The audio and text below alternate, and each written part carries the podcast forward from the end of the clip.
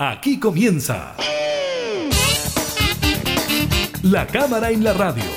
Una mirada amena a la agenda de trabajo de los diputados. Con la conducción de la periodista Gabriela Núñez. Información, música y actualidad. En La Cámara en la Radio. Por Radio Cámara de Diputados de Chile.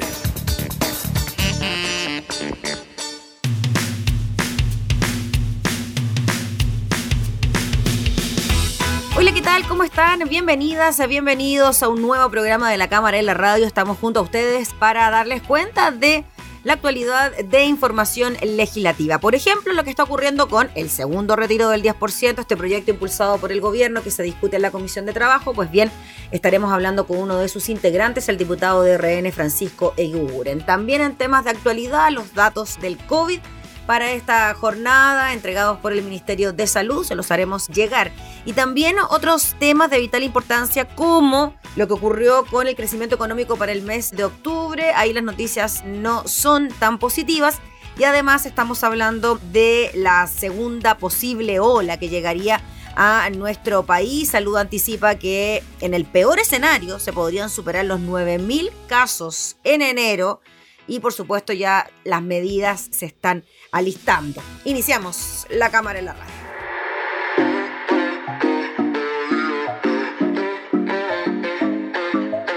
Dame el sabor a naranja, que yo te doy la vitamina. Ese dulzor a papaya, con mis besos que fascinan. Y dejemos que se vaya todos los daños pasados, romance gastado.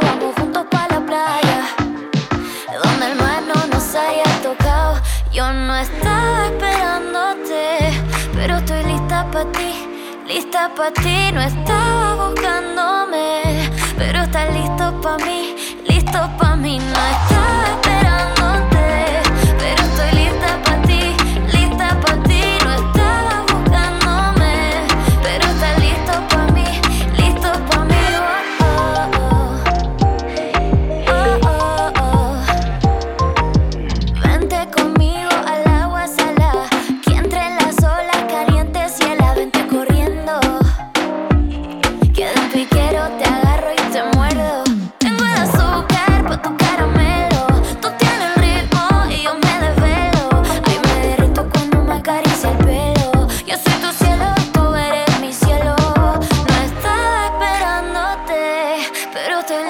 para ti, lista para ti. No estaba buscándome, pero estás listo para mí, listo para mí. No estaba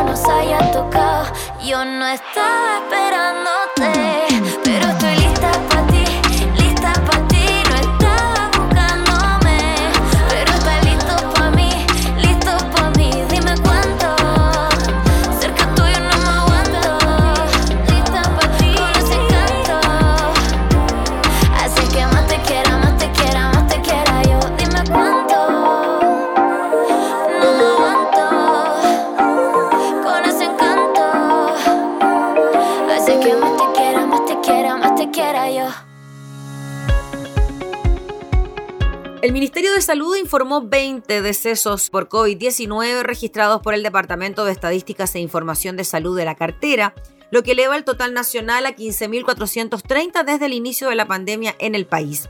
Asimismo, la cartera reportó 1.119 contagios nuevos en las últimas 24 horas. 747 de ellos presentaron sintomatología, 354 fueron asintomáticos y 18 casos no fueron notificados de su PCR positivo al MinSal. El ministro Enrique París destacó que los casos nuevos confirmados a nivel nacional disminuyen un 1% para los últimos 14 días. En tanto, seis regiones disminuyen sus nuevos casos en los últimos 7 días y nueve lo hacen en los últimos 14 días. Asimismo, dijo que Magallanes continúa presentando una disminución importante de la tasa de incidencia por 100.000 habitantes, pero sigue siendo la más alta a nivel país. Las regiones con mayor aumento de casos nuevos confirmados en los últimos siete días son Tarapacá, Antofagasta, Coquimbo y la propia Magallanes. A la fecha, 552.864 personas se han contraído el SARS-CoV-2 en el país, de los cuales 528.034 son considerados recuperados por el Ministerio. En tanto, 9.089 casos son los activos, es decir, capaces de transmitir el virus. De acuerdo al reporte, los laboratorios informaron los resultados de 23.680 exámenes PCR, lo que arrojó una positividad del 4,7% y durante la última semana a nivel nacional esta positividad es de un 4,1%. Asimismo, 695 pacientes están hospitalizados en las UCI, de los cuales 575 están conectados a ventilación mecánica, 62 están en estado crítico.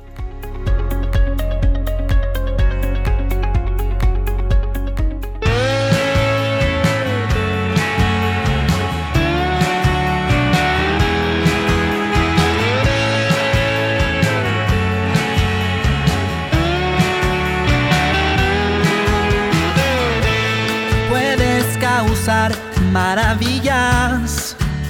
Matarme, huir y volver. Puedes hacer cosas sencillas que no puedo comprender, pues tú tienes ese fucking don de hacerme sentir loco y no de amor por ti, porque estoy harto de ser cuantos vas a decirles que yo estoy loco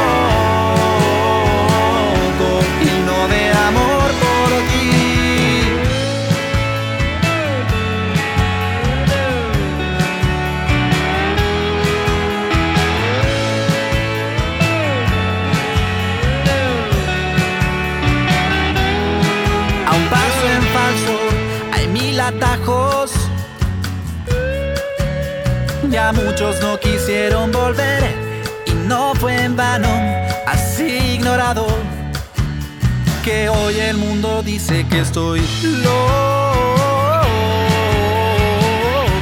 Y de verdad es así estoy loco. Y no me importa morir porque estoy harto de ser el blanco, amor a a decirles que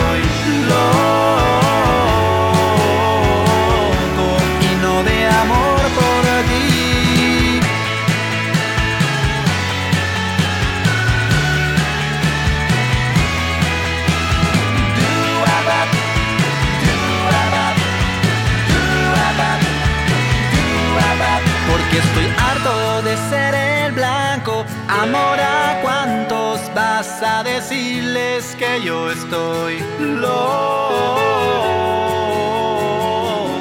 y no de amor por ti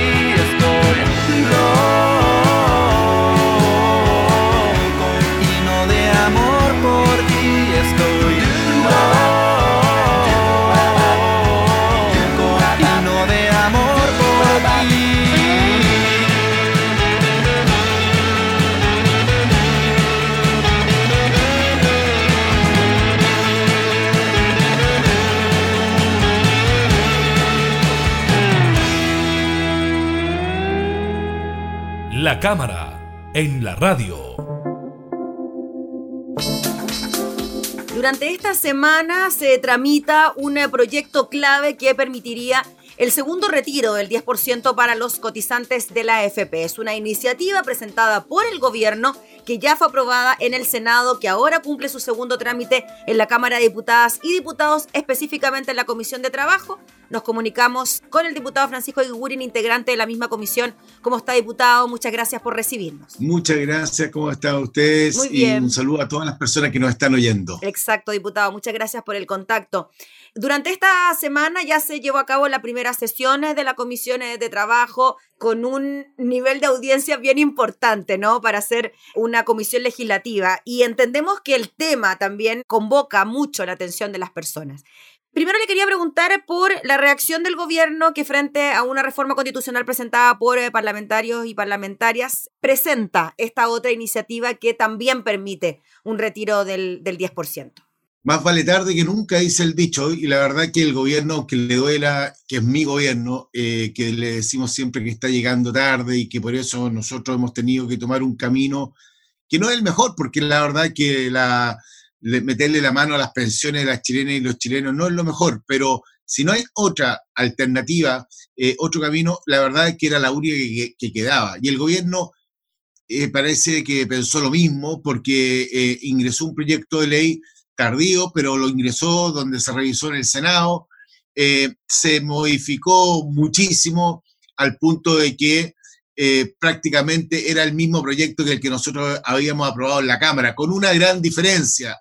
Eh, lo presentaba el gobierno, quien tiene por, por la Constitución la primacía y la, y la exclusividad de presentar proyectos en esas materias, en estas materias. Entonces, eh, que es seguridad social y, en eso nosotros tenemos que eh, estar eh, muy, muy claros.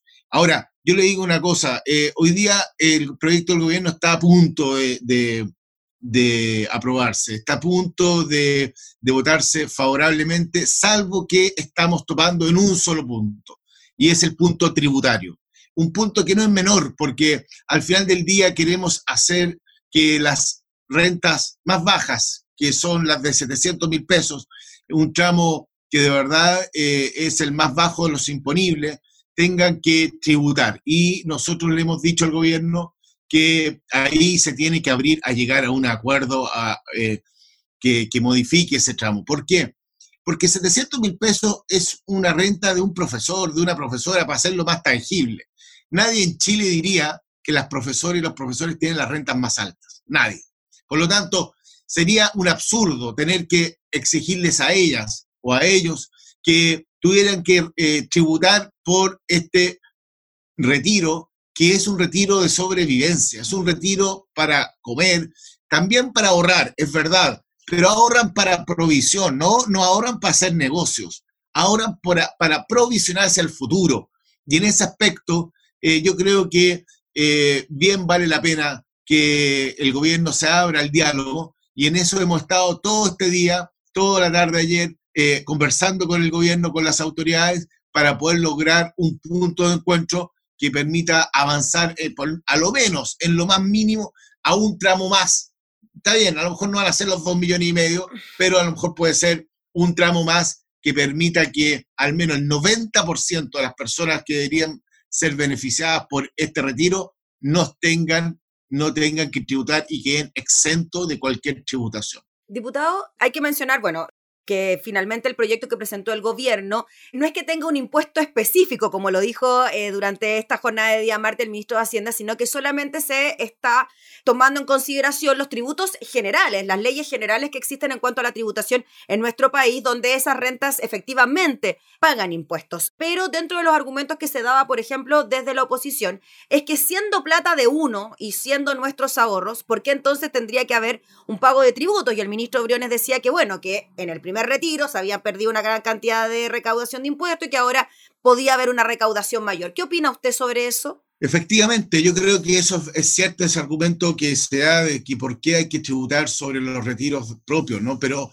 pero yo le doy otro argumento. Estamos en una situación de crisis y la situación de crisis exige soluciones especiales, distintas. No, no llevemos a una situación especial eh, eh, a, una solución para una situación especial como si fuera una normalidad. Es verdad de que quienes hacen eh, retiros en cualquier situación, en cualquier época, tienen que tributar, pero hoy estamos en una época de crisis. Este segundo retiro no es un retiro cualquiera, es un retiro para ayudar, para paliar las consecuencias de, un, de una pandemia que ha sido atroz. Por eso yo le digo al gobierno, ante situaciones especiales, soluciones especiales. Y en ese sentido, por eso creo que es perfectamente posible eh, avanzar en un tramo que permita al menos al 90% de quienes se verían beneficiados no, eh, no tributar y quedar exento de esto. En este momento, ¿cuál es el porcentaje, diputado, de la población, o sea, o de los beneficiados que sí tendrían que pagar entonces impuestos? Si usted plantea que sea el 90%.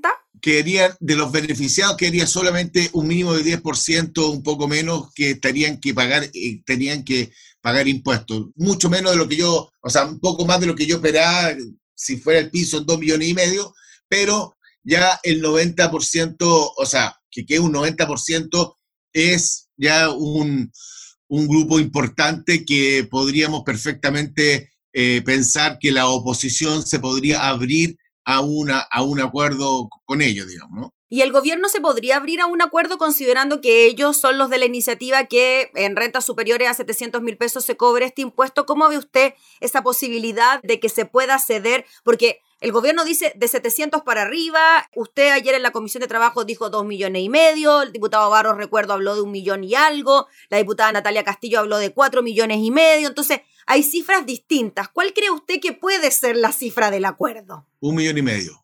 Avanzar un tramo. El gobierno ha dicho que estaría disponible a conversar para avanzar un tramo. Y eso sería de un millón y medio para arriba. Eh, yo creo que la oposición estaría también disponible a conversar eso, entendiendo de que ayer el gobierno, hasta hoy día en la mañana, está absolutamente cerrado. Y, yo siento que aquí no puede existir esa posibilidad. O sea, son demasiadas las personas que, se, que, estaría, que están hoy día eh, pendientes de que esto ocurra. O sea, el portazo en la cara sería brutal y sería de consecuencias muy lamentables en cuanto a frustración de parte de gran parte de la ciudadanía. Por lo tanto, yo siento que el gobierno va, va, se va a abrir esta posibilidad y espero que la oposición, para eso estamos nosotros, para ayudar a generar estos puentes, también permita llegar a este, a este acuerdo hoy. Porque ¿sabe lo que ocurre? Que si este acuerdo llega en una semana más, de nada sirve porque no va a poder lograr, no va a poder lograr llegar antes de Navidad. Mm. Habría que estresar el sistema muchísimo para que la banca, para que la AFP, para que todos pudiesen trabajar eh, ya en una forma extraordinariamente express y poder lograr que algunos puedan tener su retiro. Hagamos las cosas bien. Yo creo que podemos perfectamente llegar a acuerdos de que esos acuerdos puedan permitir sacar este proyecto el día jueves y eso hacer posible de que el día antes de Navidad podamos tener los recursos en los bolsillos quienes van a hacer uso de su retiro eh, como, como, como permite la ley. Dos cosas que quedaron pendientes en comparación con la reforma constitucional que también permitía un primer retiro. Uno tiene que ver con el retiro forzado del 10% para el pago de pensiones de alimentos y el otro tiene que ver con la reposición voluntaria de, de, estos fondos como una especie de autopréstamo, pero que la devolución sea voluntaria. ¿Qué cree usted que va a pasar con esos dos puntos? Yo creo que el 10%, el, el, el, retiro forzado debe, ir. O sea, yo la verdad es que no entiendo primero no entiendo que se le llame papito corazón. La verdad que son, yo no sé cómo, cómo llamarles, pero no. No, y con las cifras, diputado, ¿no? Con las cifras que hemos sabido también en esta tramitación de que el 90% de los demandados por pensiones de alimentos no las paga. Yo soy, no soy prototipo de nada, ni, ni ejemplo de nada, pero yo sí estoy en esa situación de ser separado, de tener que tener una pensión de alimentos, y de verdad es que nunca he entendido, nunca en mi vida he entendido esa, esa, esa mentalidad de querer eh, de querer restarle o, impedir entregar la pensión de alimento por fregarse a la señora, a la ex señora, a la ex mujer, a la, que, a la ex pareja, en fin, se está fregando a los hijos. Esa violencia a los niños hay que impedirla, así como nosotros decimos, no ni una más con los femicidios, porque también hay que decirlo con la misma fuerza, ni uno más de los niños, hijos que están hoy día pasando lo pésimo por culpa de sus padres irresponsables. Yo a esos padres los metería a la cárcel, porque de verdad que creo que el daño es enorme, enorme. Así que ahí yo me lo voy a jugar por completo.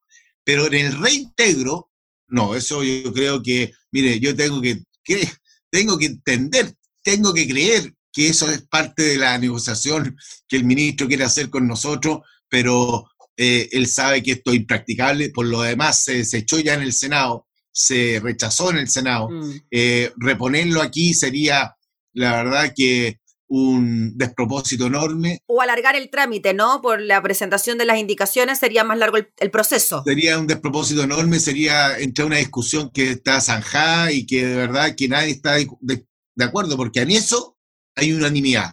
Ni oficialismo ni oposición van a tener votos para poder apoyar un reintegro, porque eso al final es un autopréstamo. Mm. Y, la, y, ¿qué quiere que le diga? Yo creo que la gente, si, si, si, ve eso, va a decir esto es una tomadura de pelo. Y, y eso no puede, no, no, puede ser. Diputado Kiguren, volviendo al tema del retiro forzoso para pensiones de alimentos, la ministra Saldívar ayer dio un argumento de por qué no que tiene que ver con que aquellos hombres que entreguen este 10% para pensiones de alimentos finalmente se podrían convertir en una carga para el Estado, porque tendrían que, por ejemplo, obtener la pensión básica solidaria. ¿Qué le parece a usted aquella suposición de lo que podría ocurrir con los papás que no pagan? Bueno, tendrá que el Estado hacerse cargo de eso, pero no endiosemos las cosas, porque de verdad que, ¿qué es más importante?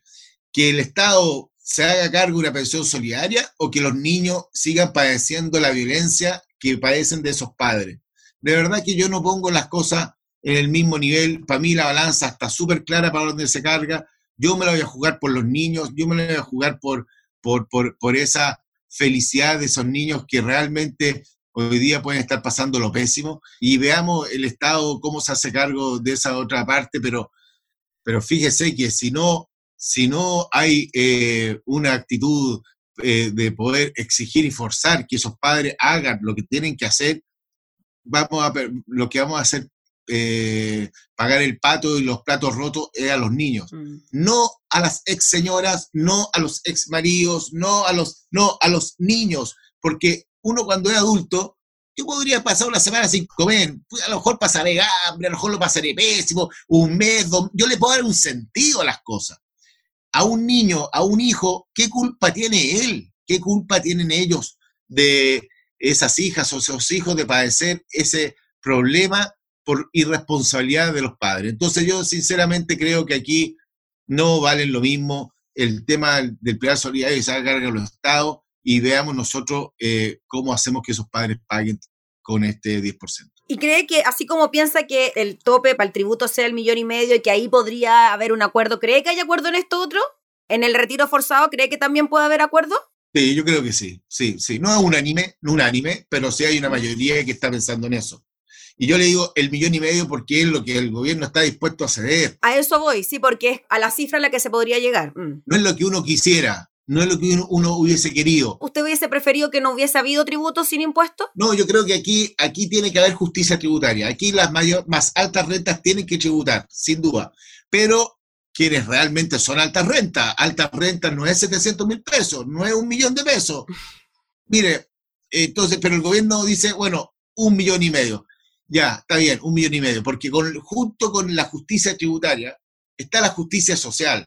Y la justicia social hay que hacerla valer en estos casos, donde hay gente que gana 700, 800 mil pesos, un millón de pesos, un poco más, se le está haciendo imponible un, retiro que de verdad ellos eh, tienen, eh, para ellos plata, para ellos plata. Entonces, eh, yo creo que en ese sentido el gobierno tiene la posibilidad de llegar a un acuerdo. El ministro Monker ha hecho una muy buena labor al respecto, ha hablado con todas las bancadas, el ministro Briones tiene en sus manos la llave para llegar a, este, a esta solución. Muy bien, pues diputado, le agradecemos enormemente por el contacto para hablar de este tema y seguiremos muy atentos a lo que pueda ocurrir durante esta semana con el segundo retiro del 10%. Que esté muy bien. Gracias, Gabriela, que estén muy bien a todos. Adiós. Gracias, chao, chao. Era el diputado Francisco Iguren, integrante de la Comisión de Trabajo, hablando entonces sobre la posibilidad de que nuevamente exista un retiro de los fondos previsionales.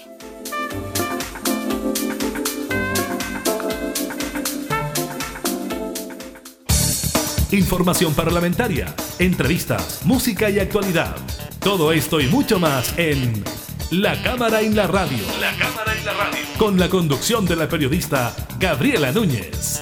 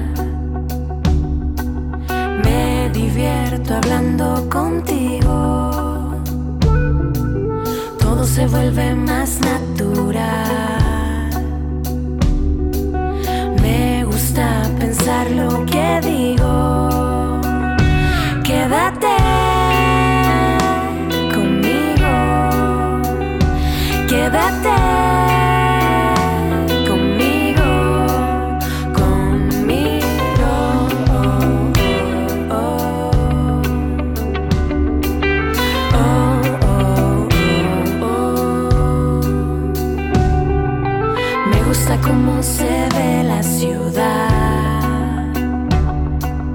desde el cerro a medio camino. Yo sé bien que tú te quieres quedar. ¿Qué dirán después los amigos? Quédate conmigo. Quédate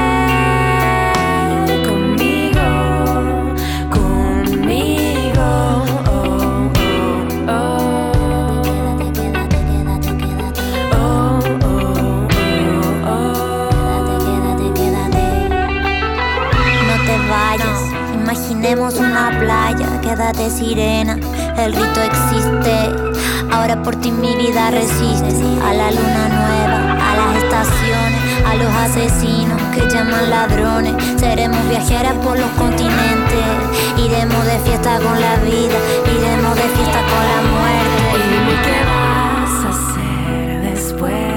y después Yo no tengo nada que hacer. Yo no tengo nada. Y dime qué vas a hacer después.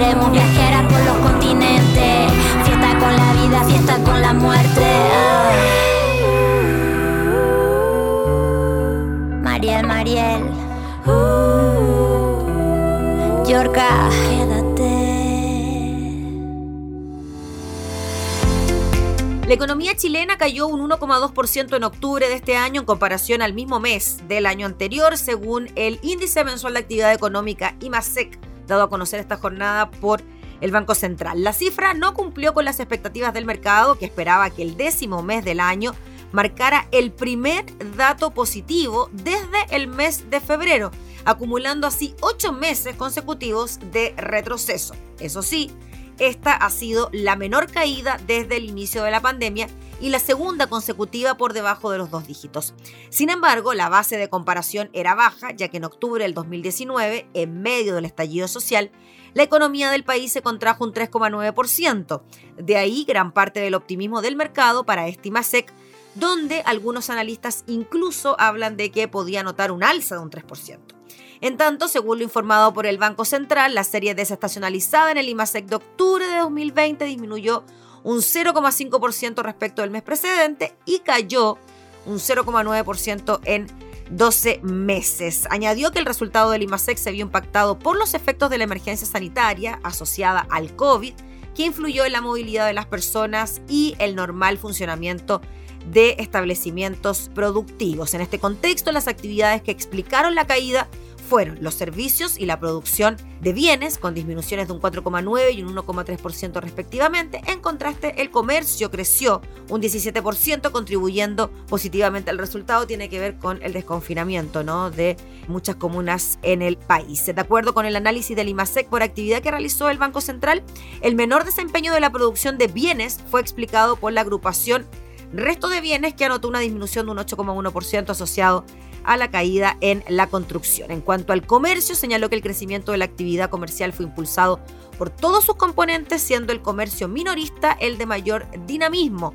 Consistente con lo anterior, el comercio mostró un aumento de un 0,9% respecto del mes anterior, acorde a cifras desestacionalizadas. Frente a este mismo tema, el ministro de Hacienda Ignacio Briones dijo que esta cuestión no es con piloto automático. Este 1,2% de caída, dijo, es una cifra menor que la cifra en torno al menos 5% que tuvimos el mes anterior y bueno, dijo, hay que seguir pedaleando para seguir adelante.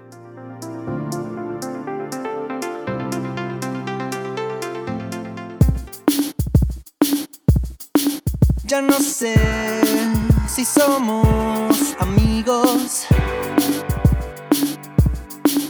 Hace frío y no tengo abrigo. Te iba a esperar. Que no podía más, no puedo más. A veces pienso que esto es humillar si no vas a apreciar que te niegas todo lo que tengo.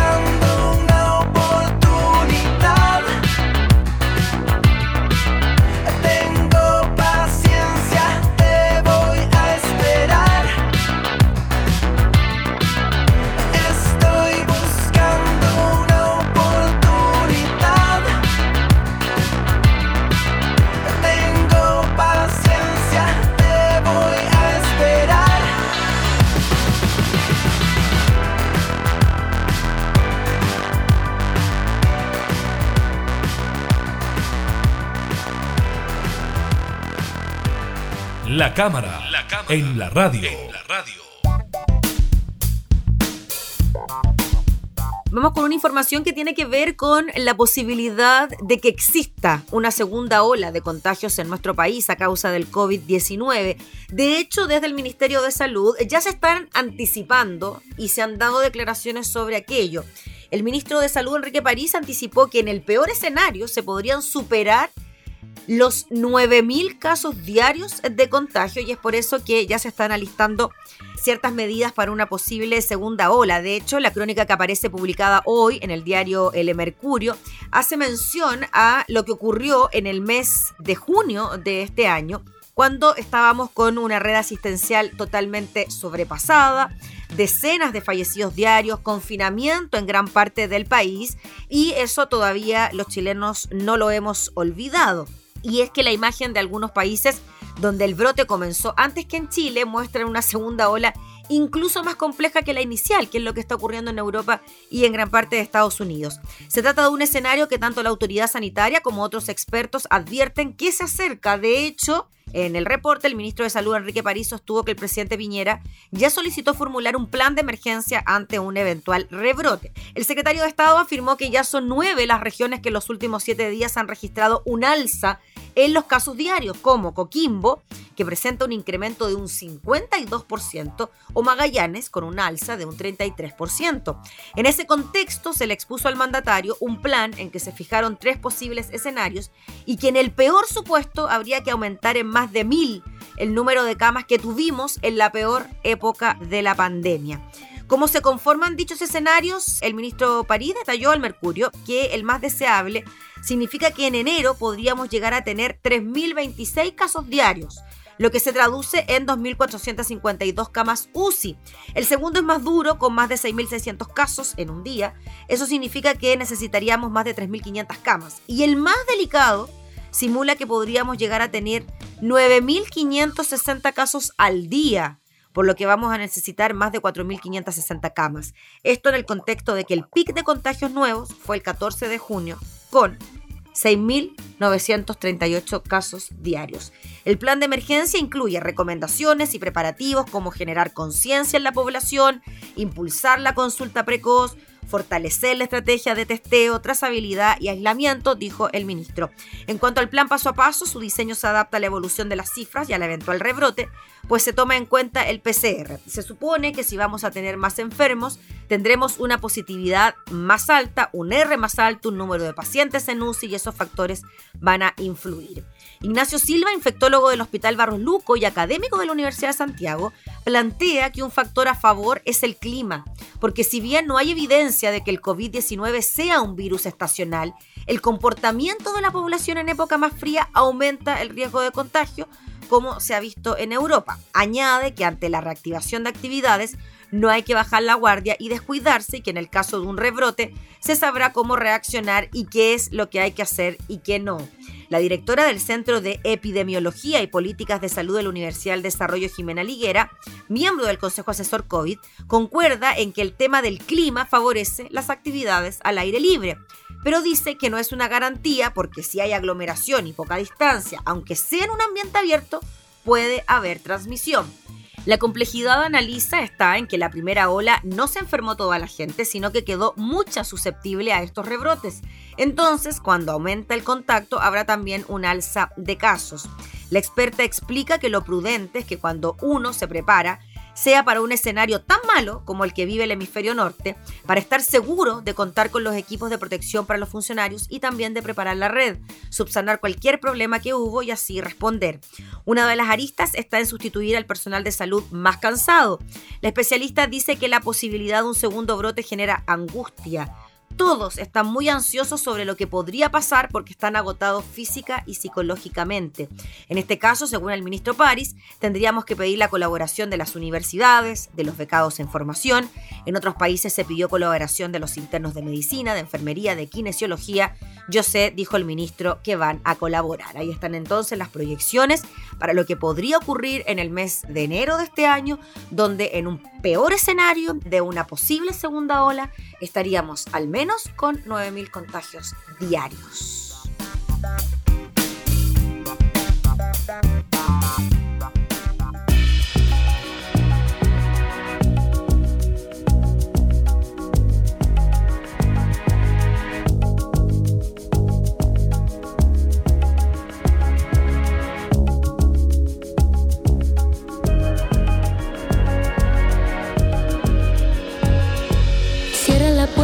Ven, siéntate cerca, toma mi mano, mejor ya no hablar del pasado. Si no lo sabes tú, te lo digo yo, que la vida ahora se siente perfecta, toda tu esencia completa, recuerda poemas. Sé que lo entiendes al mirarme de frente, sé que no soy la única que está sintiendo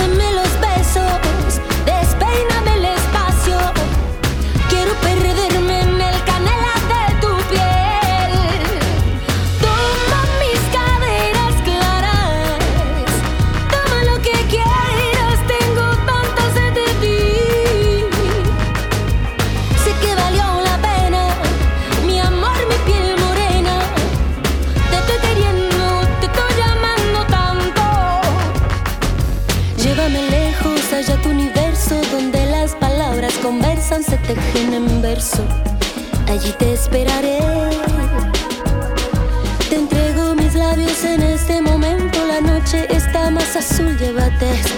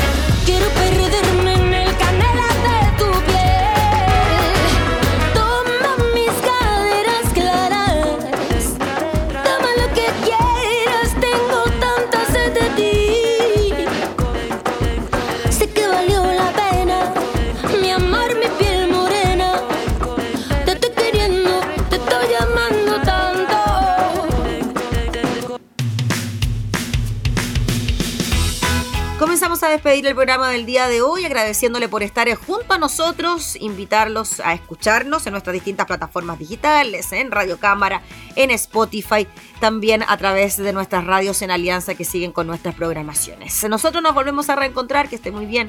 Hasta entonces. Hemos presentado La Cámara y la Radio una mirada amena a la agenda de trabajo de los diputados. La Cámara en la Radio, con la conducción de la periodista Gabriela Núñez. Información, música y actualidad en Radio Cámara de Diputados de Chile. Acercando las leyes.